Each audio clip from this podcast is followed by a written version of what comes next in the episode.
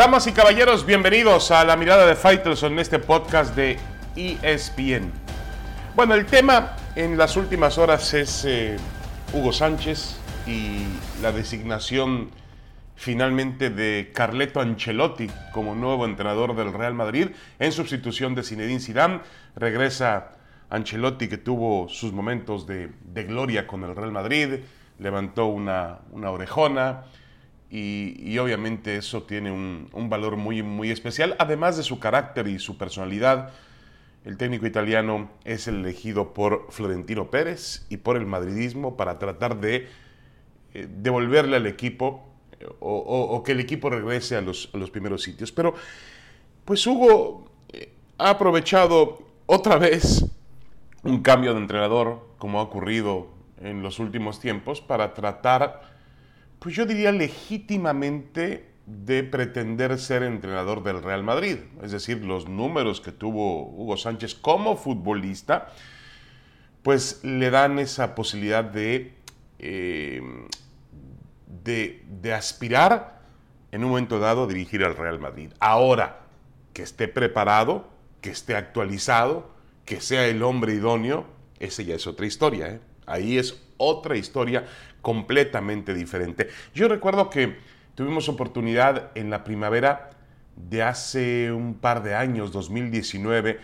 de ir con, en un grupo donde había directivos mexicanos al, del Salón de la Fama de Pachuca y fuimos a Madrid y tuvimos ocasión de ser recibidos por pues eh, la gente del Real Madrid, estaba ahí Florentino Pérez, el presidente del equipo, que comió en un salón aparte con los dirigentes del fútbol mexicano, ahí estaban John de Luisa, estaba Jesús Martínez, eh, entre otros, y, los periodistas eh, estuvimos en, otro, en otra parte del salón, atendidos por Emilio Butragueño, el director internacional del Real Madrid. Pero después de la comida, eh, se filtró por ahí lo que se platicó en la sobremesa. Y uno de los temas que alguien le soltó por ahí, no sé si fue el señor Alarraqui, el publicista, por cierto, ahora candidato a comprar al Atlético de San Luis, que le preguntó directamente a Florentino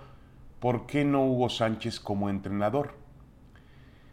Y, Florentino contestó que tenía un tema de personalidad, que el vestidor del Madrid era complicado y dejó entrever que la personalidad de Hugo no es que no tuviera personalidad, lo que le sobra a Hugo es personalidad, pero que Hugo no todavía no había entendido que se que, que sus días como futbolista se habían terminado y que en un vestidor como el del Real Madrid pues hay una, constelación de, estrellas que hay que controlarles y que no es sencillo hacerlo cuando eh, no, se tienen, eh, no se tiene la conciencia de que tus días como futbolista se terminaron y de que ahora ellos son las estrellas. No, no, no, no, no pretende ser tú la estrella eso me llevó a pensar que uno de los grandes ejercicios de Hugo Sánchez como entrenador en México, por lo menos en México, era poner un video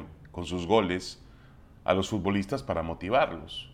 Y eso obviamente pues llega y puede motivar y causar cierta sensación en algunos jugadores mexicanos. Yo no entiendo que los futbolistas mexicanos vean los goles de Hugo y se motiven a través de ellos. Pero yo no veo a Benzema, con todo respeto, no veo a Cross, no veo en su momento a Gareth Bell o a Hazard o a Modric eh, o a Casemiro realmente em, motivándose a través de los goles de Hugo. Es, es, muy diferente el vestidor del Madrid y yo creo que a eso se refería Florentino Pérez en su momento.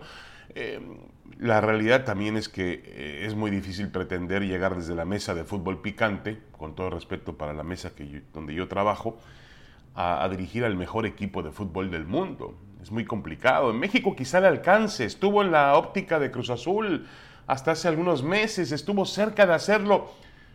Irónicamente, la mejor decisión que tomó Cruz Azul fue la de desechar a Hugo Sánchez, a Matías Almeida y contratar a Juan Reynoso. Crédito que le tenemos que dar al directivo Álvaro Dávila porque fue el que empujó eh, a Reynoso como entrenador y fue la decisión más exacta, puntual e inteligente que pudo haber tomado Cruz Azul en ese momento. Convertir a Reynoso en entrenador y resultó ser la gran figura en, en este campeonato donde rompieron un ayuno de 23 años. Hugo tiene que entender que para dirigir al Madrid necesita estar en activo, necesita estar en la cancha, actualizándose, necesita estar en Europa. Yo creo que es muy difícil que un entrenador que está en América, que dirige en una liga mexicana, quizá en Argentina es diferente, pero tampoco se da así, ¿eh? Tampoco se da así que brincar de un equipo argentino, de un club argentino o brasileño directamente a dirigir un grande de Europa. Pasas por un proceso. Y eso es lo que no ha querido entender Hugo. Picar piedra en equipos de España, eh, en equipos del fondo de la tabla que pelean por no descender, mostrar ahí tus actitudes o en la segunda división de España que es muy competitiva, pero llegar desde la mesa de fútbol picante a dirigir al Real Madrid, pues me parece a mí imposible con todo respeto para Hugo y con todo respeto para la mesa de fútbol picante de la que yo soy orgullosamente eh, participante. Bueno, vamos a una pausa y regresamos. Tenemos más, mucho más en eh, la mirada de Faitelson.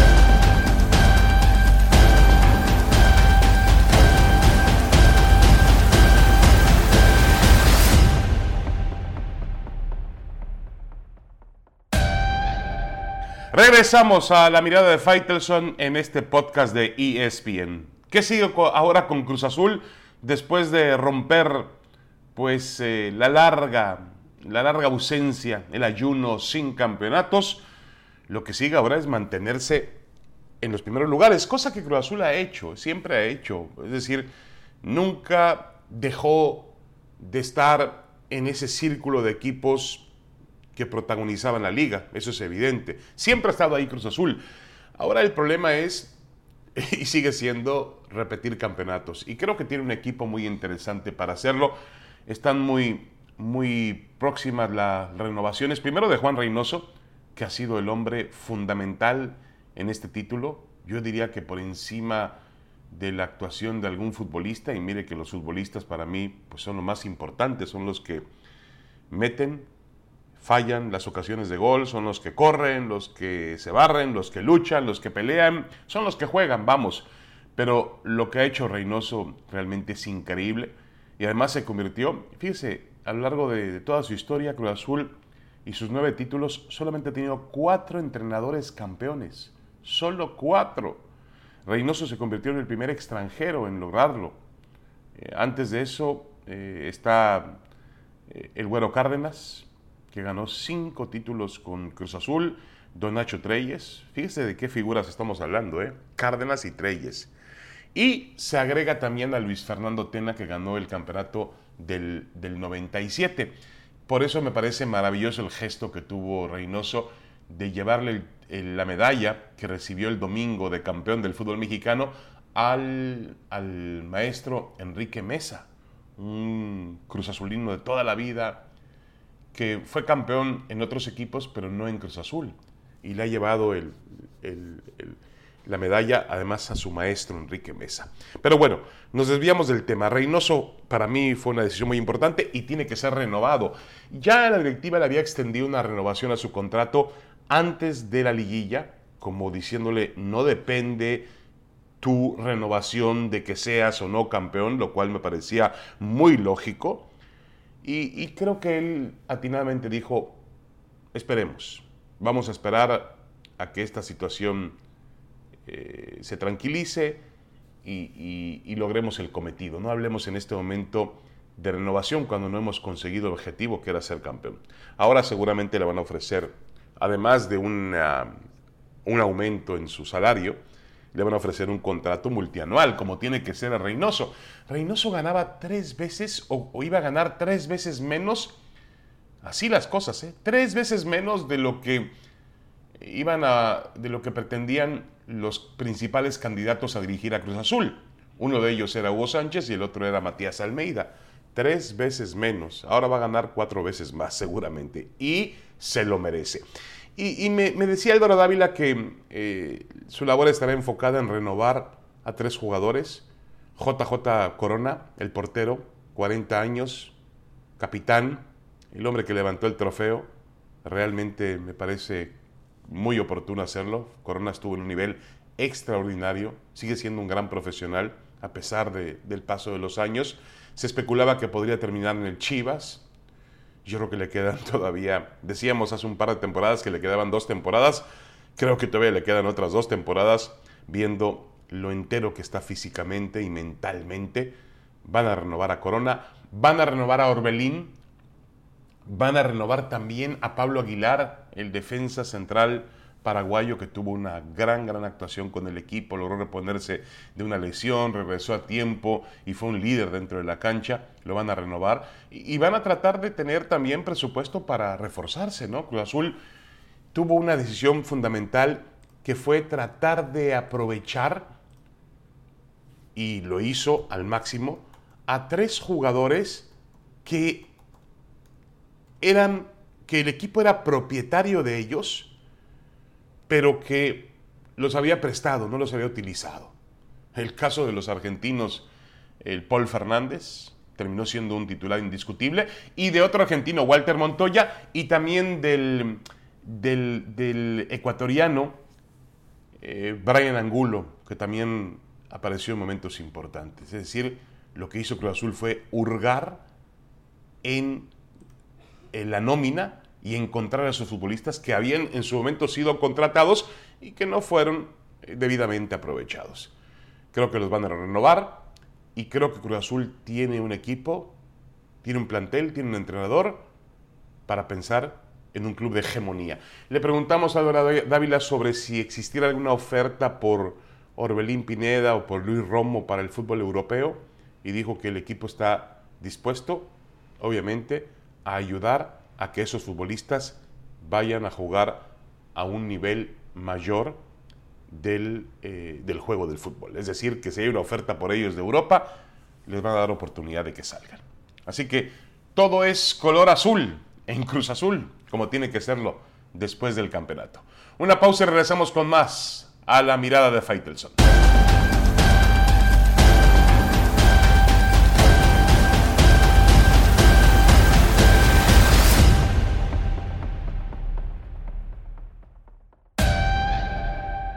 Regresamos a la mirada de Faitelson en este podcast de ESPN. Bueno, en Europa se sigue hablando del fracaso, si es válido, porque hay polémica, decirlo así, fracaso del Manchester City y de Pep Guardiola por la obtención de la Liga de Campeones de Europa, que perdieron el sábado en Porto eh, frente al, al Chelsea, al sorprendente Chelsea del alemán Tuchel, que hizo un excelente partido y que prácticamente en 120 y pico, 123 días de dirigencia, tomó el lugar de Frank Lampard en enero, llevó al equipo azul a ganar la Liga de Campeones de Europa. Pero eh, ha salido un, un gráfico con todo lo que ha invertido el City desde que llegó Guardiola. Y el total asciende a la impresionante cantidad de 1.163.4 millones de dólares. Sí, escuchó usted bien. Eso ha invertido desde el 2016. El Manchester City es el club que más dinero ha perdido en las últimas cinco temporadas, con 774.9 millones de dólares negativos en ingresos, porque además, obviamente, sus números se han incrementado ante el tema de la pandemia y la afectación que ha sufrido la industria del fútbol mundial. Pero bueno, ¿Qué tan, qué tan difícil es em, admitir la derrota para Pep Guardiola o admitir el fracaso para Pep Guardiola? Eh, yo creo que finalmente, y lo escuchamos después del partido, no hubo una aceptación total de él a las circunstancias, condiciones del juego, que si bien fue un partido cerrado en el marcador, yo creo que en cuanto a oportunidades y en cuanto, sobre todo, a marcar un estilo, que generalmente lo que hace Guardiola es a través de su estilo, de la posesión del balón, de los toques en corto, de las pequeñas asociaciones que logra en el campo de juego, de, superar al rival eh, muchas veces en una condición numérica, eh, todo ese tipo de situaciones de la famosa presión alta, de recuperar rápido la pelota cuando la pierdes, en todo eso fue claramente superado por el Chelsea de Tuchel. Entonces, eh, yo creo que sí hablamos de un fracaso futbolístico, entendiendo también que la historia dicta que Guardiola no ha podido levantar una orejona desde el mismo día en que dejó al Barcelona. Es decir, sin la tutela de aquellos grandes futbolistas, Messi, Xavi, Iniesta, Busquets y otros más, Guardiola no ha podido ser campeón de Europa en clubes de clase A. Estoy hablando en, bueno, quizá el City no es un club de clase A, bueno, sí lo es, de acuerdo con la inversión que ha tenido, pero sobre todo su paso por el Bayern Múnich, donde obviamente pues ganó lo que han ganado otros. No, no ganó lo que, no han, lo que han ganado otros porque otros han sido campeones de la Champions. No ganó la Liga de Campeones de Europa, que es lo que finalmente marca eh, el estatus de un club de fútbol y establece también cuál es el mejor equipo de fútbol del mundo. Yo decía antes del partido que era difícil que un solo juego determinara al mejor equipo de fútbol del mundo, que para mí ese era el Manchester City, por lo que había hecho en Inglaterra, por la gran temporada que ha tenido, por los niveles, el estilo futbolístico que ha proclamado. Pero después del partido me, quedan muchas dudas. Y no es que lo sea el Chelsea, a ver, lo del Chelsea es increíble, cambió de entrenador en enero. Tuchel fue despedido en diciembre del Paris Saint-Germain llegó en enero al equipo de Londres a tomar el puesto de Frank Lampard, un equipo que se caía a pedazos, que había perdido la Liga Premier ante el propio City por, por, un margen muy, muy importante. Entonces uno decía, bueno, ¿cómo puedo yo nombrar al Chelsea el mejor club de fútbol del mundo? Pero realmente le, no es que le haya pasado por encima porque el marcador fue un gol por cero eh, pero en cuestión de estilo, en cuestión de eh, eh, mostrar lo que yo pienso sobre el fútbol, lo que yo promulgo sobre el juego, el Chelsea le pasó por encima al Manchester City. Entonces, pues se cayó todo. Porque si el City hubiera perdido un gol por cero, dos goles por cero o tres goles por cero, pero jugando con su estilo, es decir, logrando llevar su estilo a una condición máxima y por algunas circunstancias, los postes, el portero contrario, el arbitraje, no lo sé, eh, habría perdido, pues uno dice, bueno, hay una, una condición a tomar en cuenta, pero realmente fue ampliamente superado por el Chelsea. Así que yo dejaría vacante esa condición de nombramiento del mejor club de fútbol del mundo. Me decepcionó muchísimo el City el sábado en Porto. Muchas gracias, un abrazo para todos, que estén muy pero muy bien. Nos escuchamos la próxima semana. La mirada de Faitelson.